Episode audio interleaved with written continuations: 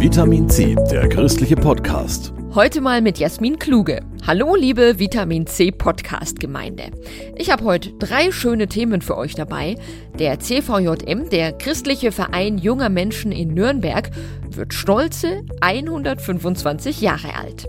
Außerdem verabschieden wir Heinrich Bedford Strom als evangelischen Landesbischof in Bayern. Der verschenkt im Moment schon ganz viele Sachen, weil er mit seiner Frau in ein Tiny House ziehen möchte nach seiner Amtszeit. Und es geht um die aller, allerliebsten Kuscheltiere. Ein Hund, der hat braune Schlappohren und einen weißen Bauch. Ich habe eine Robby, die heißt Robby. Die kann den Mund aufmachen. Sheepy, das ist ein Schaf und das ist älter als ich. Ein Rabe und der heißt Abraxas. Das ist ein Koala-Bär und der heißt Emmy und der ist ganz flauschig und grau. YMCA. So heißt klar der Riesenhit der Village People, den ihr alle sofort im Ohr habt. YMCA steht aber auch am Nürnberger Kornmarkt in so einem leuchtenden Dreieck direkt gegenüber der Straße der Menschenrechte. Und überm Eingang die deutsche Übersetzung CVJM Christlicher Verein junger Menschen. Seit 125 Jahren ist das ein wichtiger Anlaufpunkt für junge Menschen, die neu in die Stadt kommen. Mehr Infos hat mein Kollege Christoph Leferz. Die Idee stammt aus England. George Williams trifft sich mit anderen Kaufmannslehrlingen zum Bibellesen und setzt sich für sie ein, bis hin zu Arbeitsrechten. Michael Götz vom CVJM Bayern. George Williams hat oft gesagt, jetzt haltet denen keine langen Predigten und Bibelstunden, sondern ladet die zum Abendessen ein, die haben Hunger. Oder die gehen alle krumm, weil sie den ganzen Tag nur hängen im Lager. Wir müssen irgendwie Sport machen miteinander, damit die wieder gerade gehen können. Zum Beispiel gerade Gehkurse. Von daher hat der CVJM von Anfang an Menschen an Leib, Geist und Seele gefördert. Dafür steht das rote Dreieck, das CVJM-Symbol.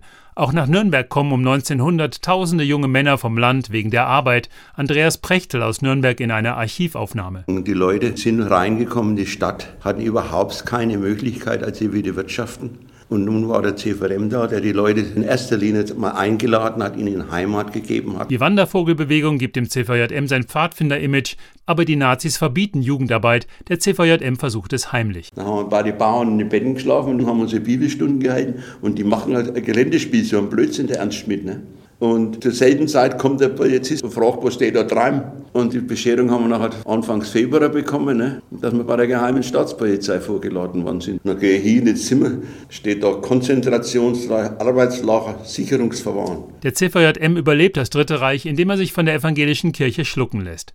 Die Frauen waren übrigens schon seit dem Ersten Weltkrieg dabei, stehen aber erst seit 1975 offiziell im Namen.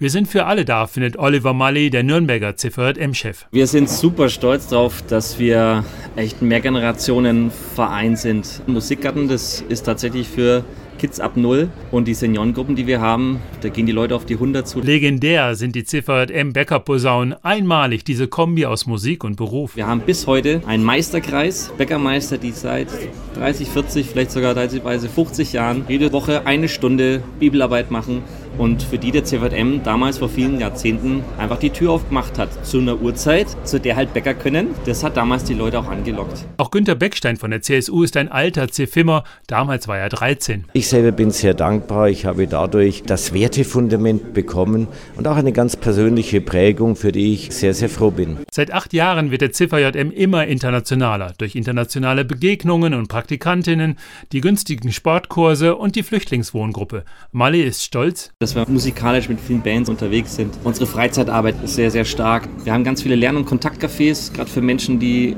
neu nach Deutschland kommen. Und wir haben aber seit kurzem ein Lerncafé Reverse. Also man kann hier Donnerstagnachmittag vorbeikommen und zum Beispiel Arabisch lernen von Menschen, die vor kurzem hierher geflüchtet sind oder Ukrainisch lernen und die werden auf einmal zu Lehrern. Wir versuchen halt in Bewegung zu bleiben, immer was Neues. Und ich glaube, da hilft total, dass wenn wir auch wollen, dass junge Leute in Verantwortung kommen, die bringen ein anderes Mindset mit. Und das sind nicht die, die wir als allerletztes fragen, sondern das sind die, die wir mit als erstes fragen wollen, ey, wie sollen wir die Arbeit gestalten?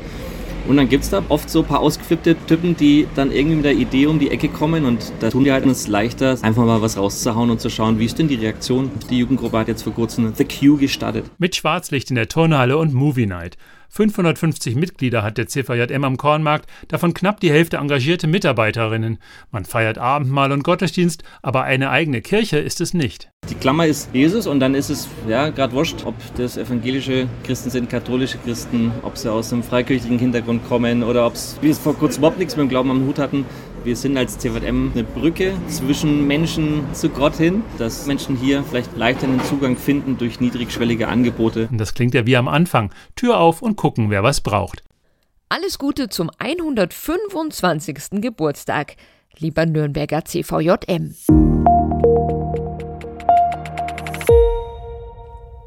Na, wie viele Kuscheltiere gibt's denn so bei euch zu Hause? Wenn ihr kleinere Kinder habt, bestimmt einige. Manche haben ja das ganze Bett voller Teddys, Pferde oder kleiner Monster. Zum Welttag des Kuscheltiers am 28. Oktober habe ich mit der Leiterin des Nürnberger Spielzeugmuseums gesprochen über die Faszination Kuscheltier. Und ich habe auch noch mit weiteren Expertinnen und Experten gesprochen. Mein Lieblingskuscheltier ist ein Pinguin aus einem Krankenhaus. Ich mag ihn, weil er cool aussieht und kuschelig ist. Das ist ein Lama, was sitzen kann und es heißt Mir. Und ich mag es sehr, weil ich es schon seit fünf Jahren, glaube ich, habe. Ich habe eigentlich alle lieb, aber am meisten mag ich Johannes die Schildkröte. Die kann den Kopf auch einziehen. Kuscheltiere sind ein Riesenthema für Kids. Und für manche Erwachsene auch. Zum Beispiel für Karin Falkenberg. In ihrem Büro sitzt ein riesiger orange-roter Drache. Das passt, denn sie ist die Leiterin des Nürnberger Spielzeugmuseums und kennt sich von Berufswegen her aus mit Kuscheltieren. Das Kuscheltier ist so eine Art alter Ego. Das ist der beste Freund, das ist ein Familienmitglied, das ist mein anderes Ich und das ist immer etwas, was meine Seele als Kind komplett versteht. Das Kuscheltier ist mit mir in absoluter Harmonie. Alles, was ich denke, denkt das Kuscheltier auch. Und Kuscheltiere sind echte Superhelden. Sie trösten und helfen beim Einschlafen. Für Kinder sind Teddy und Co. natürlich lebendig. Wir kaufen Spielzeuge für unsere Kinder und in den Händen unserer Kinder ist es nicht nur ein Material, sondern es ist beseeltes Material. Und deswegen geht die Kuscheltierkatze auch schon mal aufs Klo, muss zum Kinderarzt oder sitzt mit am Frühstückstisch und möchte auch was vom Müsli abhaben. Spielzeug ist die große Welt im Kleinen. Alles, was wir im Spielzeug haben, haben wir auch in der großen Welt und umgekehrt. Und es gibt Kinder, die sich wirklich die Welt damit begreifbar machen und die sich ganz viel wünschen, immer wieder nochmal ein Kuscheltier und nochmal ein Kuscheltier. Tatsächlich ist es auch nicht nur eine Sache von Kindern. Ich kenne hier eine Frau, die hat einen Kuscheltierzoo, also einen Stofftiergarten, den sie entwickelt entwickelt hat und sagt, ich baue alles nach, was es im wirklichen Tiergarten gibt und ich brauche das und erschließt sich damit die Welt im Kuscheltier. Die meisten Erwachsenen haben nicht mehr viele plüschige Freunde, halten aber oft ein Kuscheltier noch besonders in Ehren. Mein Lieblingskuscheltier war der Hasi. Das war ein Hase, der hatte so Polyesterbezug. Also er war wirklich kein Markentier. Aber da, wo die Liebe hinfällt, ist viel meine Liebe auf diesen Hasi.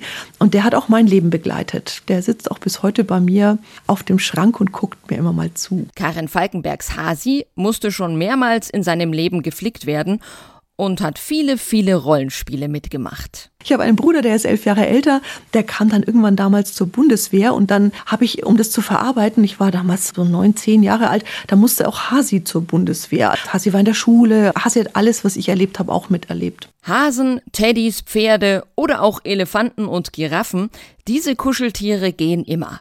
Gleichzeitig gibt es jetzt auch eine Tendenz zu, sagen wir mal, unerwarteten Tieren. Heute ist der Trend eher dazu, auch sehr skurrile Kuscheltiere zu entwickeln, also teilweise Fantasiekuscheltiere oder auch Insekten, Fledermäuse, Spinnen, Ratten, die Fliege, kleine Monster und die dann aber so liebevoll gestaltet sind, dass man ungewöhnliche Tiere auch sympathisch findet und sich sofort schockverliebt, weil sie so bezaubernd hergestellt sind, auch so flauschig und weich sind. Und wenn sie dann obendrein noch fair gehandelt und mit natürlichen Materialien Materialien produziert worden sind, dann ist da eigentlich fast kein Halten mehr. Dann ist es das ideale Weihnachtsgeschenk. Stimmt, Weihnachten kommt wahrscheinlich auch dieses Jahr wieder schneller, als man so denkt. Übrigens gibt es jetzt ein Fair Toys Siegel, über das wir zufälligerweise erst in der letzten Podcast-Folge berichtet haben. Hört doch gerne da auch mal rein. Heinrich Bedford wer? Man muss ehrlich sagen, als Heinrich Bedford Strom zum evangelischen Bischof in Bayern gewählt wurde, da hatte ihn keiner so richtig auf dem Schirm. Ein Uniprofessor aus Coburg, taugt der denn für die Praxis? Aber Bedford Strom hat sich mehr als bewiesen, als ein Bischof zum Anfassen und ein mutiger politischer Fürsprecher. Am 29. Oktober kommt ein neuer Bischof, deswegen ist es jetzt Zeit zum Abschiednehmen von Heinrich Bedford Strom, findet Christoph Leferz. Heinrich Bedford Strom, ein Bischof, der sich nicht als Fußballfan anbietet, aber einen Lieblingsclub hat der schon, den in Nürnberg. Ja, man muss ja sehr widerstandsfähig sein. Mir war schon immer die Option für die Armen wichtig. Der Bischof kommt eigentlich immer sympathisch und freundlich rüber. Das war sein Hauptanliegen. Leute, die Kirche ist schön und gerade die Jugend soll mitbestimmen. Deswegen freue ich mich drüber, dass junge Leute heute erstens Stimmrecht haben in der Synode. Das war vorher nicht so, dass die EKD-Synode eine 25-jährige Studentin zur Präses gewählt hat. Das ist eigentlich richtig stark. Einerseits hat Heinrich Bedford Strom von Anfang an gesagt, wir müssen in Zukunft sparen. Lasst uns jetzt anfangen, wo noch genug da ist. Andererseits hat er immer gern gefeiert, vor allem Gottesdienst gefeiert. Und ein Gottesdienst, äh, nämlich der Gottesdienst Heilung der Erinnerungen zum Reformationsjubiläum, ein ökumenischer Gottesdienst, den ich gemeinsam mit Kardinal Marx gefeiert habe, das war ein sehr, sehr berührender Gottesdienst. Wir haben einander vergeben für all das, was wir einander in dem Streit der Konfession angetan haben. Und dann haben wir einander gesagt, wofür wir dankbar sind beim jeweils anderen. Bei den schwierigen Themen war der Bischof offen, deutlich und hat sich damit nicht nur Freunde gemacht. Angefangen von der Seenotrettung im Mittelmeer bis zur aktuellen Fluchtdiskussion und sicheren Herkunftsländern. All das, was jetzt bei den Landrätinnen, Landräten ankommt, den Bürgermeistern, Bürgermeistern. Ich habe hinterher auch noch mit einer Frau gesprochen, die ist ehrenamtlich tätig, die ist erschöpft. Das muss man alles hören, nicht wegwischen. Aber die andere Seite ist natürlich, bei einem Kontinent von 500 Millionen Menschen können wir mehr mobilisieren als das, was im Moment in Europa geschieht. Aber bei der Frage muss im Hintergrund immer dieser Satz stehen, der eben in der Bibel steht und übrigens auch im Grundgesetz steht, dass wir nicht Menschen danach beurteilen können, was ihr Hintergrund ist. Und wenn wir diese Lager an den Außengrenzen einrichten, was passiert denn dann anderes, als was wir erlebt haben in Moria, wo die Leute zum Teil jahrelang gewesen sind? Das heißt, dass diese Leute Monate oder Jahre lang in gefängnisähnlichen Einrichtungen sein werden. Und das kann ich nicht mit der Menschenwürde vereinbaren. Bedford Strom vertritt die öffentliche Theologie. Die Kirche mischt sich mit ihren Werten in die Gesellschaft ein und ist gleichzeitig selbstkritisch. Ich frage mich immer wieder, bist du als Bischof radikal genug in dieser Institution? Und ich glaube, das muss ich mich auch fragen, wenn ich ein guter Bischof sein will. Das, was wir so leben, das ist nicht selbstverständlich. Wir reden über die Klimaproblematik. Wenn ich mir anschaue, dass 20.000 Menschen jeden Tag sterben, weil sie nicht genügend zu essen haben oder nicht genügend Medizin haben. Und wir leben einfach so. Und ich weiß nicht, was ich vor dem Richterstuhl Gottes da zu hören bekommen werde. Das klingt so, als würde Heinrich Bedford Strom aktiv bleiben. Er ist jetzt 63 Jahre alt. Eine Professur in Südafrika wartet schon, aber vielleicht hat er jetzt ja mehr Zeit, Geige zu spielen oder auch einfach mal nichts zu tun. Wir sortieren tatsächlich gerade ganz viel aus. Wir geben viel weg, äh, verschenken äh, vieles von unserem Haushalt, weil wir tatsächlich in so ein Tiny House ziehen, äh, in Mecklenburg, auf einem Bioferienhof. Ich freue mich aber auch sehr darauf, immer wieder nach Bayern zu kommen und äh, dann von dort aus in der Tat auch den Weltkirchenrat zu führen. Weltkirchenrat? Also nach Ruhestand klingt das wirklich nicht. Aber dazwischen blockt Heinrich Bedford Strom sich immer wieder zwei Wochen für die Familie. Da gibt's zwei süße Enkel in den USA. Da sagt mein Enkel, soll eine Geschichte erzählen und was soll denn da drin vorkommen? Weil er gibt immer genaue Anweisungen. Jetzt muss der Dinosaurier sich mit dem anfreunden. Und dann führe ich das auch sofort aus. Und dann gibt's aber viele andere Sachen. Also ich liebe es zum Beispiel in der Natur einfach zu gucken, ohne irgendeine Zeitbeschränkung. Das ist herrlich. Bis nächsten Sonntag ist Heinrich Bedford Strom noch bayerischer Bischof. Dann wird sein Nachfolger in der Nürnberger Lorenzkirche eingeführt. Und sein Nachfolger ist Christian Kopp. Den kennen viele Nürnberger als ehemaligen Dekan im Dekanat Nürnberg Süd oder auch als Pfarrer in Kraftshof. Und über ihn berichten wir dann in der nächsten Vitamin C Folge.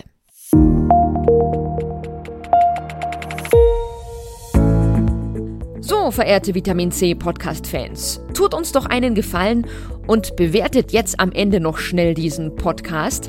Das kann man eigentlich bei jedem Podcast-Player tun und das hilft uns echt, echt sehr. Vielen Dank.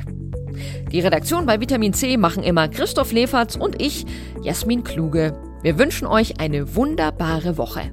Macht's gut! Das war Vitamin C, der christliche Podcast. Für Fragen oder Anmerkungen schreibt uns an pod-vitaminc.epv.de. Vitamin C, jeden Sonntag neu.